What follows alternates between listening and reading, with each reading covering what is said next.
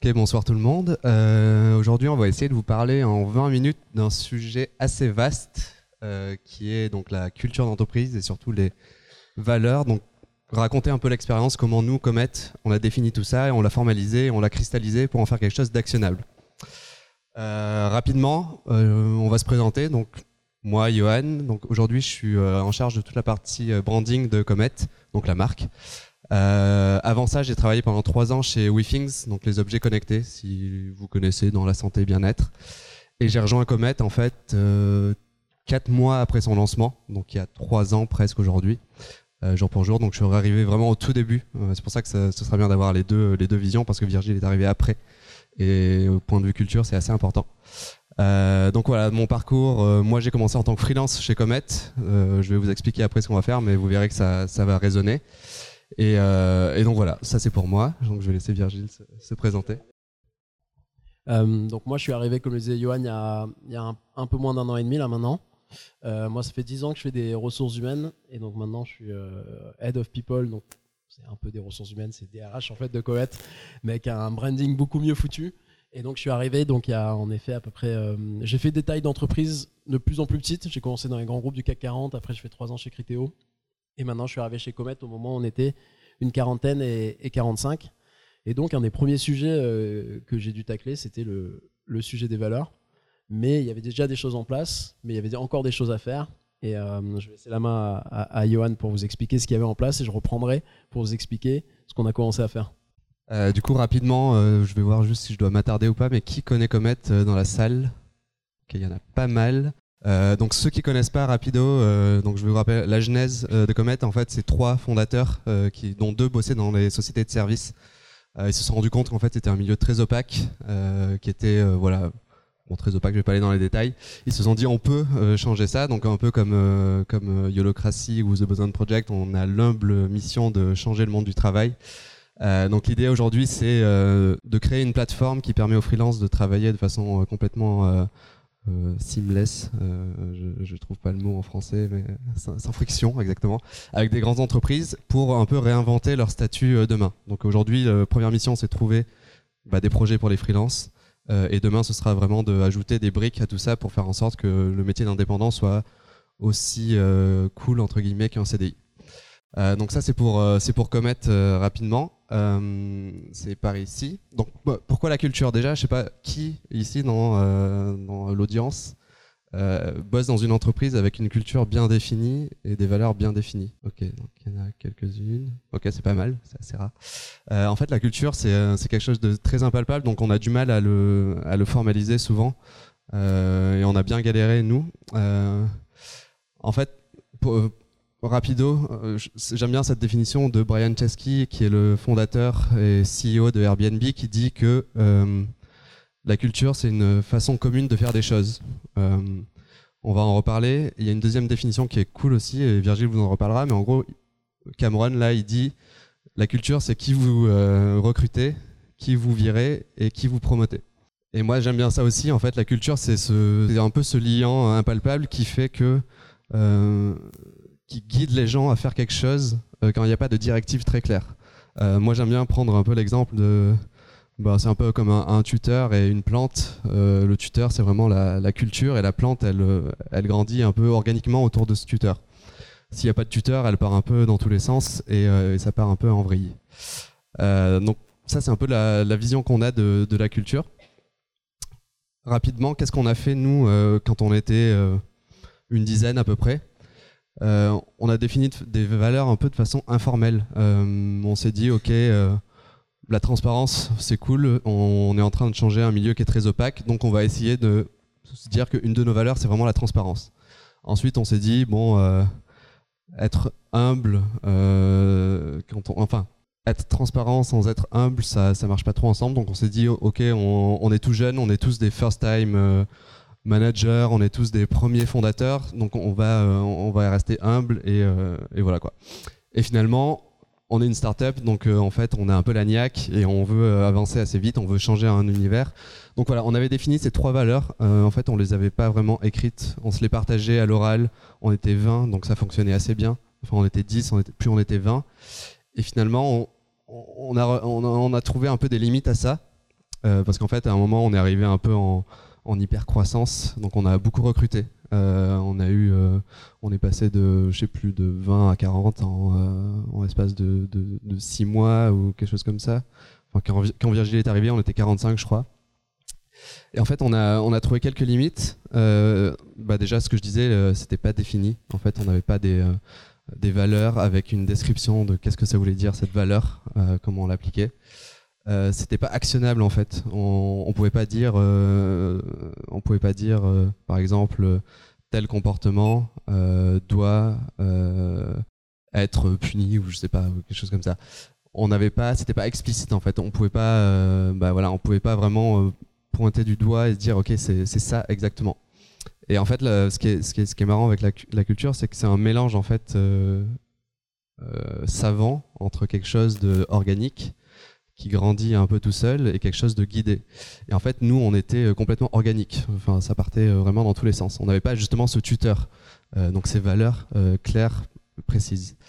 Donc, ce qui fait que, par exemple, on pouvait dire des choses comme ok cette personne elle est pas comment dire elle, elle correspond pas exactement à la culture comet mais on savait pas dire pourquoi on se on savait pas on disait ouais bon je le sens pas c'est un, un gut feeling comme on dit dans les startups Virgile est arrivé et sa première mission ça a été vraiment de se dire ok bah euh, quel est ce tuteur et comment on va le mettre en place pour en faire quelque chose de très actionnable et donc les values V2 après ce, truc organique euh, c'est Virgile qui rentre en jeu Ça marche, en effet. Euh, donc oui, en effet, c'était le, le contexte était là. Moi, ce qui était donc je venais, j'allais rejoindre l'aventure Comet.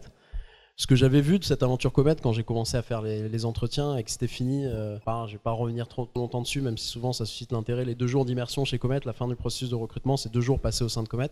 Moi, au, sein de après ces deux jours, je me suis dit, il y a une culture forte, il y a un truc de dingue. Mais en effet, c'est pas forcément explicité. D'ailleurs, c'est marrant parce que moi, les personnes, on retombait pas forcément sur les mêmes valeurs quand je leur demandais c'était quoi vos valeurs. Il y en a qui avaient rajouté ambition, il y en a qui avaient rajouté d'autres trucs qui n'étaient pas.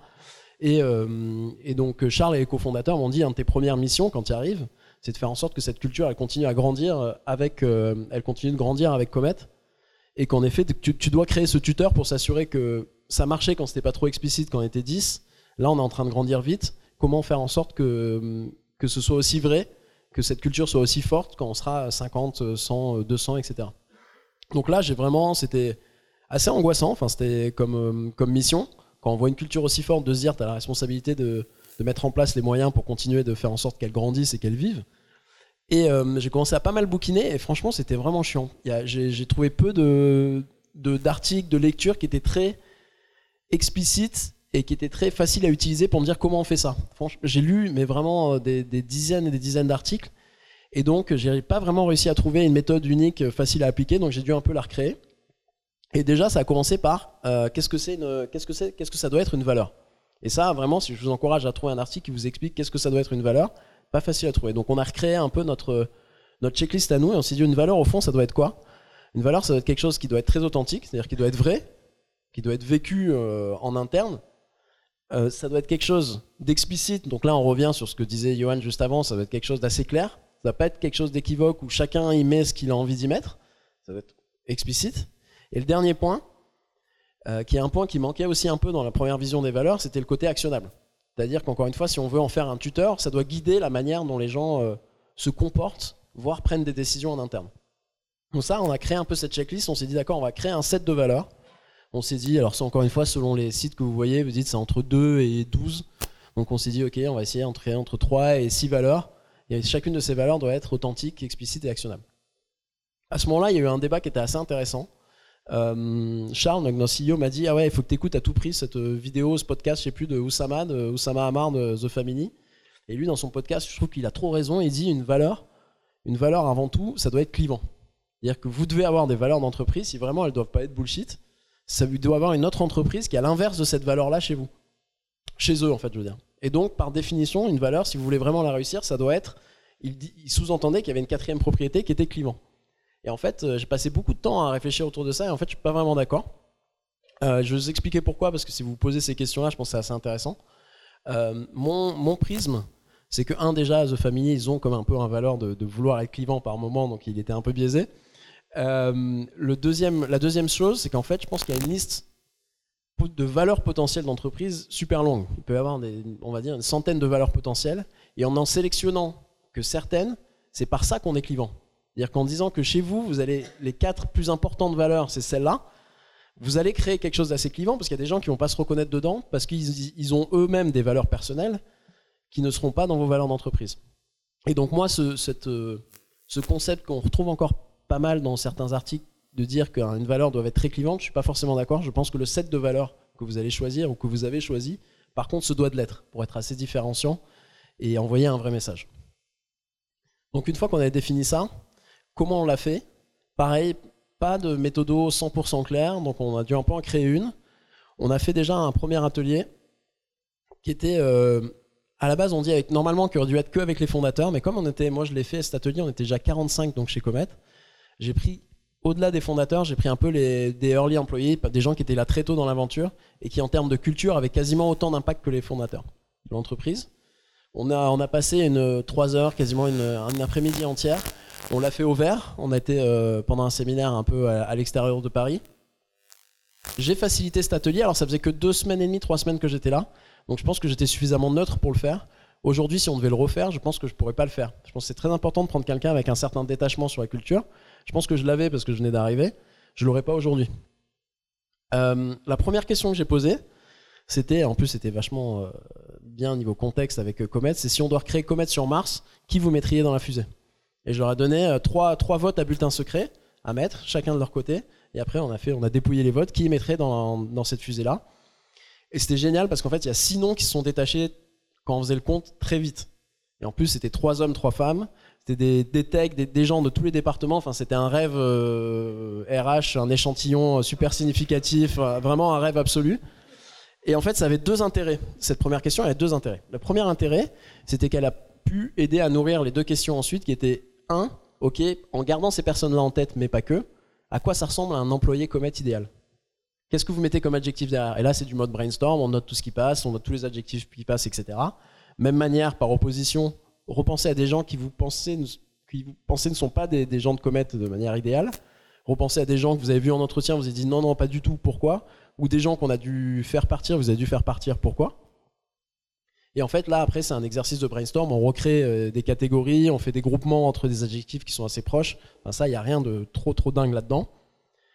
Et donc ça, je vous ai dit, cette question-là sur le qui on met dans, dans, la fusée, elle avait deux intérêts. La première, c'est d'aider les, questions d'après. Et le deuxième intérêt, c'est qu'on a dit, ok, ben ces, personnes-là, on va les appeler les astronautes. Et moi, je suis allé voir ces astronautes, ces six personnes, je lui ai dit, ben, en fait, on fait le même atelier avec vous on a refait le même atelier avec eux. On a enlevé la question de qui vous mettriez dans une fusée, mais toutes les autres questions de. Euh, j'ai mis trois petits points par ailleurs parce qu'en fait, il y a plein d'autres questions qui étaient intéressantes du type repenser à des décisions importantes pour la boîte, euh, quelles étaient ces décisions, comment elles ont été prises, etc. Mais globalement, les deux questions qui ont tiré le plus de, de, valeur, c'était ces deux-là. C'était le, comète idéal et l'anti-comète, entre guillemets. J'ai fait le même atelier donc avec ces astronautes. Donc ça, c'était intéressant parce que comme on était 45, ce que je voulais vérifier, c'est euh, est-ce qu'il n'y a pas un décalage qui s'est créé entre ces premiers employés et certaines personnes sont arrivées après? Et donc si je prends ces personnes qui selon euh, les, fondateurs, les, premiers employés représentent le mieux Comet, est-ce qu'eux ils vont arriver sur les mêmes choses? Donc on a fait le même atelier euh, qu'eux, sauf la première question. Je leur ai pas, évidemment pas partagé les résultats du premier atelier pour essayer de débiaiser la chose. Et ce qui était assez bien, c'est que globalement on est tombé tombé sur un set, un set vraiment commun. Il y a eu très peu de choses qui n'étaient dans un atelier qui n'étaient pas dans l'autre. Donc là, euh, on a consolidé tout ça. Donc encore une fois, en mode brainstorm, en prenant tout ce qui est ressorti, je crois qu'on avait, et on a listé à peu près 13 valeurs, je crois que c'était 13 valeurs différentes potentielles. Euh, qu'est-ce qu'on a fait à ce moment-là? On s'est vite rendu compte d'un problème, c'est qu'on faisait que de parler de valeurs, on se concentrait sur euh, ce qu'on a fini par appeler la, catchphrase, la petite phrase. Parce que nous, on a décidé que c'était des phrases et pas un mot. Et on faisait que revenir sur cette phrase, la définition qu'il y avait derrière, etc. On savait pas par quel bout prendre le truc. Donc on a tout de suite dit, on va différencier euh, ce qu'on va appeler la, catchphrase, la, valeur de sa définition. Et on a essayé un peu de travailler sur les deux, en se disant, ok, euh, en reprenant le compte rendu de ces deux ateliers, qu'est-ce que comme pseudo-valeur se détache? Quelle définition et quelle quelles phrases on pourrait, y on pourrait y rattacher qui sont un peu impactantes et qui soit explicite, authentique et actionnable. Et c'est euh, à ce moment-là où on rentrait, on sortait un peu de la consolidation d'atelier et on rentrait dans un peu de l'écriture, de la mise en forme, un peu de wording que j'ai euh, refait appel à Johan et à son équipe pour nous aider à partir de, cette, euh, de ce workshop et d'aller à l'étape suivante. Ouais, donc du coup, là, à partir de, ce moment-là, il fallait qu'on aille assez vite pour aligner vraiment toute la team parce que Ouais, pardon, ouais, c'est que je vais mettre là pour la caméra. Euh, du coup, oui, on a très vite envoyé un questionnaire à toute la team, donc euh, aux 45 personnes, euh, pour justement démarquer un set de valeurs. Donc on en cherchait, comme disait Virgile, entre 2 et 6, on savait pas trop. Donc en fait, ce qu'on a fait, on a envoyé un questionnaire à tout le monde, et dans ce questionnaire, on a séparé, parce que disait Virgile, la catchphrase de la description, pour pas que les gens soient biaisés en regardant que le titre de la valeur. Et donc on a vraiment séparé les deux, et à chaque fois, euh, le questionnaire, on pourra vous le partager, hein, il est assez clair. On leur disait euh, de 1 à 10 à quel point vous pensez que ce titre de valeur ou cette description euh, représente Comet? Donc le rôle de ce questionnaire, c'est d'aligner vraiment toute la team, donc les 45 personnes, et aussi d'écrémer les valeurs pour voir lesquelles vont ressortir. Très important, encore une fois, c'est vraiment de séparer les titres des descriptions, si vous le faites un jour. Et, et, ça, du coup, ça nous a permis de sortir avec quatre euh, grandes valeurs. Chose importante aussi euh, que je dois. Euh, ce questionnaire, ça nous a fait remarquer qu'en fait, il y avait pas mal de valeurs qui n'étaient pas très claires. Et les gens nous disaient, j'ai pas compris ce que ça veut dire. Il y avait quelque chose, c'était par exemple on les a faites en anglais, c'était euh, Smells Like Teen Spirit, pour ceux qui connaissent Nirvana. Et les gens disaient, ouais, bon, je sais pas ce que ça veut dire, est-ce que, enfin, ça veut dire qu'il faut être. Euh, moi, je sais pas, même moi, je savais pas trop, donc euh, je pourrais pas vous dire. et du coup, ça nous a permis de les retravailler un peu. Alors, je sais plus si on avait re-renvoyé un questionnaire derrière, ou je sais plus comment ça s'est passé, mais on, les a juste, on les a juste virés, en fait. donc en fait on est ressorti avec quatre grandes valeurs, donc qui sont encore aujourd'hui les valeurs de Comet, et qu'on est encore en train de retravailler. C'est ça qui est important en fait des valeurs, c'est que c'est vivant en fait. Euh, Aujourd'hui, on est en train de voir qu'il y en a une qui fonctionnait pas, donc on, est encore en train de bosser dessus, mais c'est juste pour vous dire que c'est important, que c'est organique en fait, ça vit avec les employés. Vous allez recruter des employés et vos valeurs elles vont, elles vont évoluer. Je ne vais pas vous les détailler, mais on en a une qui est give a shit, donc c'est-à-dire qu'il y a un côté ownership, donc il faut que les gens se sentent vraiment impliqués. Donc euh, s'ils voient qu'il y a un truc qui fonctionne pas, qui est cassé, euh, même s'ils font pas partie du département, bah, ils doivent euh, se dire ok, comment je peux aider ou comment je peux euh, lancer l'alarme. Human Before All, donc Comet, c'est une boîte très humaine, donc une sorte de grande famille. donc on, prend en compte que bah, on a des, on, on, peut commettre des erreurs, mais il faut apprendre de ces erreurs. Finalement, on a non pas finalement, on a It's Happening Now. C'est elle aujourd'hui qui est un peu en train d'être en gros, ouais, bon, je vais pas vous l'expliquer parce que euh, ouais, je la, la comprenais pas trop moi non plus. C'est celle que j'oubliais à chaque fois en plus. Et, euh, Trust by Default, c'est euh, voilà, si on t'a engagé, bah, on sait que c'est toi et on te fait confiance dès le premier jour. Donc c'est les quatre valeurs avec lesquelles on est, on est ressorti de cet exercice.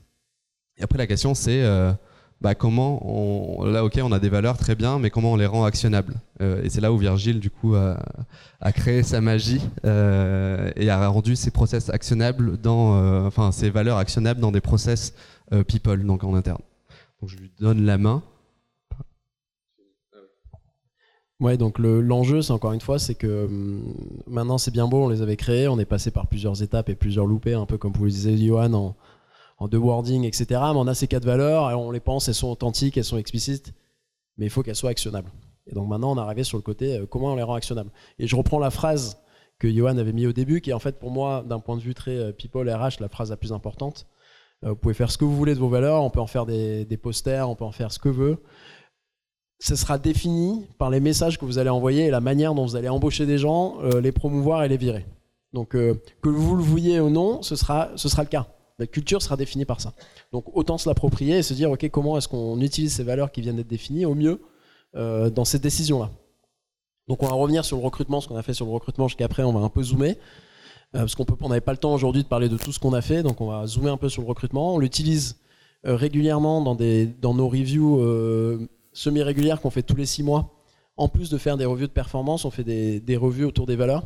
C'est-à-dire qu'on va demander aux gens, aux pairs des personnes, est-ce que vous pensez que Johan est aligné avec euh, chacune de ses valeurs? Avec une échelle qui va de non, je pense qu'il n'est pas du tout aligné et voilà pourquoi, à euh, je pense qu'on pourrait mettre son visage sur le poster tellement c'est l'exemple même de cette valeur-là. Euh, on est, on est, ça fait plusieurs mois que je dois le faire et qu'en fait on n'a rien fait, mais qu'on fera demain forcément. Qu'on doit faire de la reconnaissance à ces valeurs. C'est important, c'est de dire quand on fait de la reconnaissance sur des gens qui ont fait quelque chose de, de vraiment bien, qui sont allés un peu au-delà de leur job, etc., de l'associer à ces valeurs-là. Donc c'est pas dans le hire, fire, promote, mais c'est un peu associé de dire tiens, euh, Johan il a, il a réussi, c'était pas dans son scope, il allait prendre ce projet, il l'a amené à bout, voilà ce que ça a amené. Bah c'est euh, give a shit, parce que give a shit ça veut dire c'est de l'implication qui, qui va en delà de son périmètre et de, de parler en termes de reconnaissance publique et des associés aux valeurs, c'est assez important. Donc on veut faire des petits badges, des petits stickers euh, que les gens peuvent mettre sur leur sur leur Mac ou leur PC par la suite avec une petit, un petit caca pour give a shit ou des petits trucs comme ça. Mais on n'y est pas encore. Euh, et aussi pour qui on licencie. Donc ça, ça, il n'y a pas de vrai process, même si le, deuxième point euh, peut l'y amener. Par contre, c'était un, une anecdote euh, intéressante. C'est à un moment donné, euh, on avait fait venir quelqu'un d'assez senior dans la boîte et on se posait pas mal de questions. Ça se passait pas très bien. Et l'élément, l'élément qui a été très déclencheur, et c'est là où on voit la, la force des valeurs. Pour moi, où je me posais des questions, est-ce qu'on doit continuer, est-ce qu'on doit continuer d'essayer de faire marcher la chose J'ai demandé à plusieurs pairs de la personne de remplir le formulaire que vous allez voir juste après sur l'adhésion aux valeurs, en se disant si la personne, sur la base de ce que tu sais maintenant, elle passait un entretien, comment tu l'évaluerais? Et en fait, les résultats de ce questionnaire-là, c'était le moment je suis allé voir ensuite euh, Charles, notre CEO, je lui ai dit en fait la décision elle est prise. Regarde le résultat, la décision elle est prise, il y a un clair désalignement avec les valeurs, et donc on a décidé de faire partir la personne. Donc pour revenir juste sur l'embauche, qu'est-ce qu'on a fait? Euh, On a créé un Google Sheet pour euh, faire passer à tous les gens qu'on faisait passer, qu'on voyait en entretien. Et pour chacune des valeurs, on a essayé d'associer deux comportements que l'on pensait, dans le cadre de l'entretien, mais même dans le cadre de la vie euh, chez Comet, des comportements très actionnables et que l'on pouvait évaluer euh, chez un candidat et au courant de la vie chez Comet. Donc on a dit, je ne vais pas rentrer dans chacun des exemples, mais on a dit give a shit, c'était deux choses, c'était la notion de tout faire, de l'effort au-delà de son périmètre pour faire de son, son rôle un succès. On a dit euh, la deuxième chose, c'était aussi le, le, care, donc le give a shit, c'était de, de l'importance qu'on donne au bien-être de ses collègues. Et on a essayé de faire cette grille-là, et pour chacun des candidats qu'on voyait, être capable de faire cette évaluation-là pour se dire est-ce qu'il y a un fit ou pas. Ce qui est intéressant, c'est que le deuxième point de give a shit, en fait, c'est quelque chose qu'on a utilisé dans les, dans les évaluations, euh, dans les évaluations régulières, mais en fait, on n'a pas su comment l'évaluer en entretien. On n'a jamais craqué le truc euh, pour l'instant. Savoir si quelqu'un va avoir euh, une espèce de vraie bienveillance pour ses collègues. On s'est même dit à un moment donné, on fait venir passer la personne en entretien et on va faire en sorte que quelqu'un se casse la gueule à côté, voir si elle se retombe dessus, essaye de la relever ou quoi que ce soit. Enfin, à un moment donné, on était dans ces trucs-là lunaires et on a à peu près accepté que cette partie-là, on ne saura pas l'évaluer et on a fait une croix dessus. Enfin, si vous avez des idées, d'ailleurs, je suis vachement preneur. Mais donc ça, c'est quelque chose qui a très bien marché, qui a très bien marché, qui a continué à marcher. On l'a un peu amélioré parce que on s'est dit que le give a shit, la première façon de, le... c'était très facile de le tester give a shit et trust by default dès le premier entretien. Par contre, le côté un peu human before all, c'est quelque chose qui se découvrait plus euh, au, au, niveau du processus d'immersion. Donc, on a un peu adapté notre process vis-à-vis -vis de ça. Encore dans le côté on itère, on grandit, etc. Mais donc ça, c'est devenu les valeurs comme vrai outil actionnable de recrutement. Et ça a été vrai, c'est maintenant en place depuis plus d'un an, enfin à peu près un an d'ailleurs maintenant, et, euh, on en est très content. On fait des posters aussi, donc c'est marrant parce qu'on va dire, on a dit juste avant que les valeurs c'est des posters, mais nous on aime bien ça, et on se dit que pour que les gens les gardent euh, en tête, on est en train de travailler sur euh, un poster par valeur, et euh, il en manque un ou deux selon ce qu'on fait de It's Happening Now, comme le disait Johan, qui est un peu dans la balance et sur le point de peut-être disparaître en tant que valeur d'entreprise. Et euh, donc voilà à peu près où on en est aujourd'hui. On n'a pas pu rentrer dans tous les détails. Et euh, je vais laisser euh, Johan faire la, conclusion du jour. Ouais, en effet. Donc s'il y avait trois choses à retenir, je pense ce soir. De toute façon, je pense qu'on vous partagera la, presse et potentiellement tous les outils qu'on qu utilise. Comme ça, vous pouvez adapter ça à votre sauce. Mais s'il y avait trois choses à retenir, je pense, c'est n'attendez pas trop longtemps pour mettre en place des valeurs. Si vous avez une boîte où il y a 10 000 personnes, en fait, c'est marrant, il y a deux boîtes qui sont très intéressantes. Euh, qui, euh, une qui doit changer de valeur, donc c'est Uber, qui avait une, une culture très toxique euh, avec leur ancien CEO. Et aujourd'hui, ils ont embauché donc Dara, je sais plus comment il s'appelle, qui doit changer complètement les valeurs de Uber. Donc c'est des milliers d'employés. Donc imaginez la tâche. Donc euh, n'attendez pas trop longtemps, autour entre 0 et 50 personnes, c'est très bien. 0 c'est peut-être euh, trop peu. Mais, euh, dès que vous dépassez dès que vous dépassez, dépassez 10, je pense que ça vaut le coup de commencer à réfléchir dessus et même à 40, euh, on était très bien quoi, ça allait. impliquer tout le monde, c'est hyper important. C'est pas juste les fondateurs. évi- Évidemment, l'équipe fondatrice, c'est l'essence. c'est eux qui vont créer la culture. Mais après, c'est tous les gens qui vont vivre autour de cette, euh, essence qui vont, euh, qui vont aussi la créer. Donc, euh, impliquer tout le monde, c'est hyper important. Et finalement, c'est du coup la culture, c'est pas que des posters, c'est c'est pas le, shiny object, c'est quelque chose qui doit être vraiment actionnable. Donc, essayer de le rendre vraiment actionnable. Donc, créer des outils, enfin voilà, ré- récupérer ce qu'on a fait, inventer d'autres outils et, euh, et- et mettez-les à votre sauce. Donc voilà, les trois trucs à retenir. Et si vous avez des questions, euh, bah, du coup, on est disponible euh, sur euh, LinkedIn, sur, sur le Slack de Yolocracy, euh, sur, sur nos mails, donc un peu partout. Donc si vous avez des questions, avec grand plaisir. On a même fait un doc justement qui détaille plus bah, toute cette partie culture, donc on pourra le partager avec l'air, je sais pas comment tu veux. Mais, mais voilà, donc merci à tous d'avoir écouté.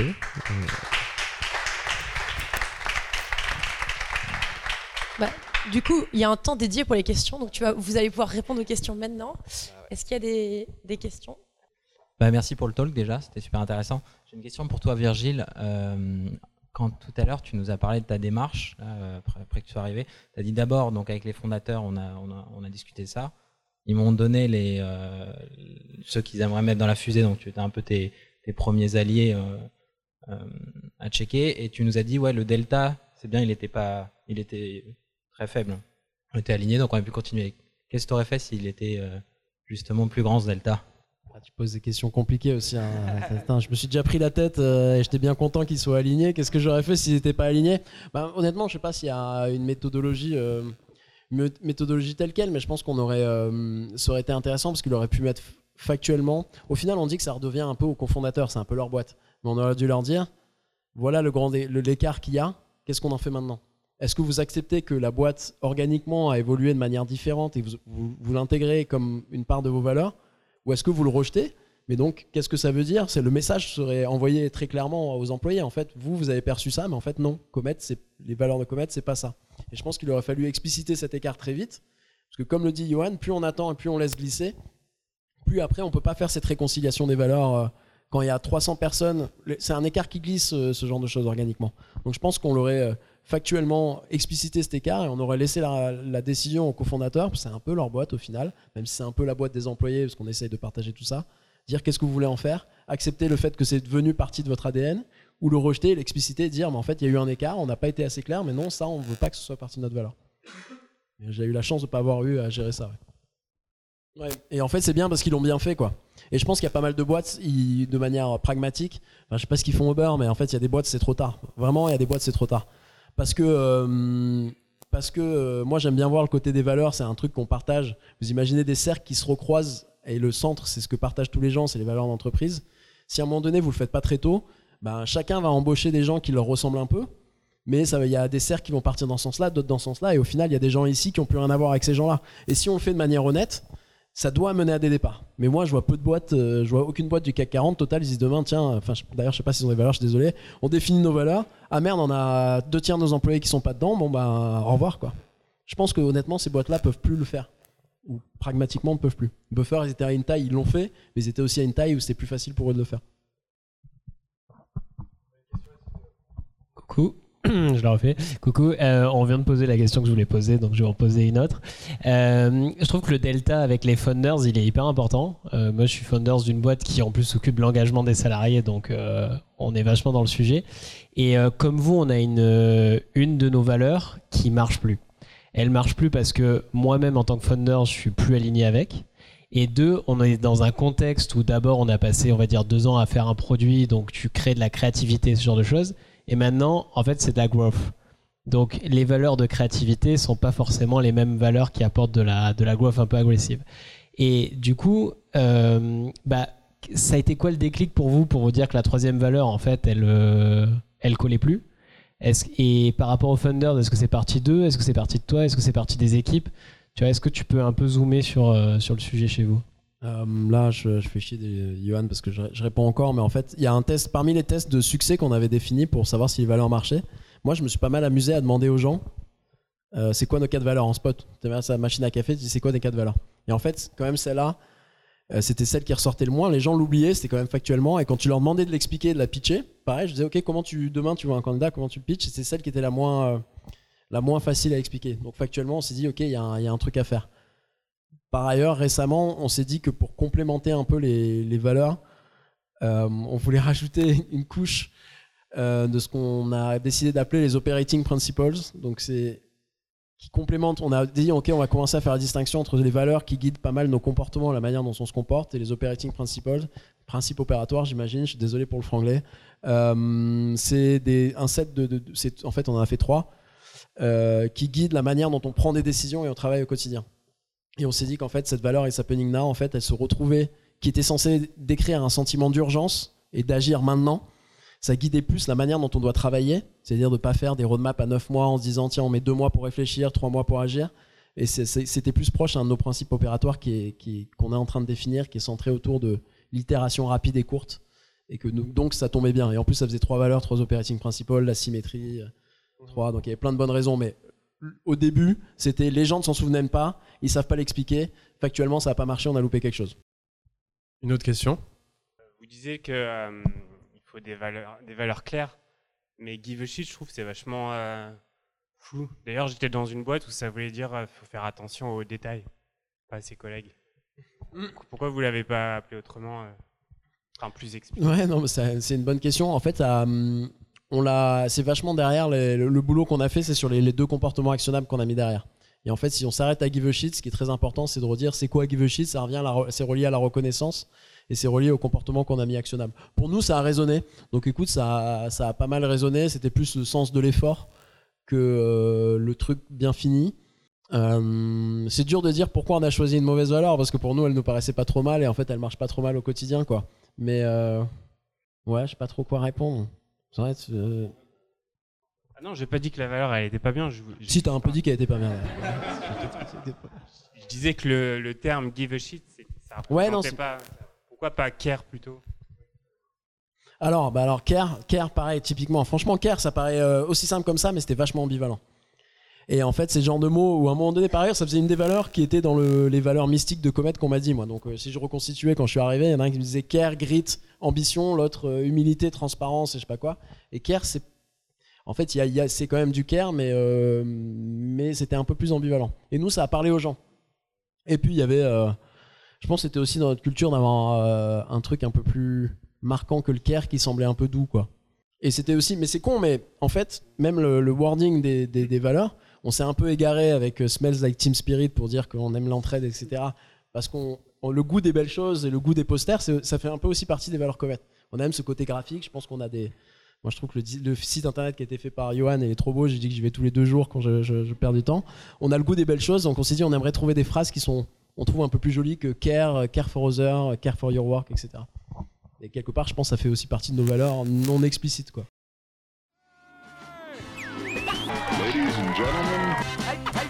Ladies and gentlemen. Ladies and gentlemen. Right now. Holocratie.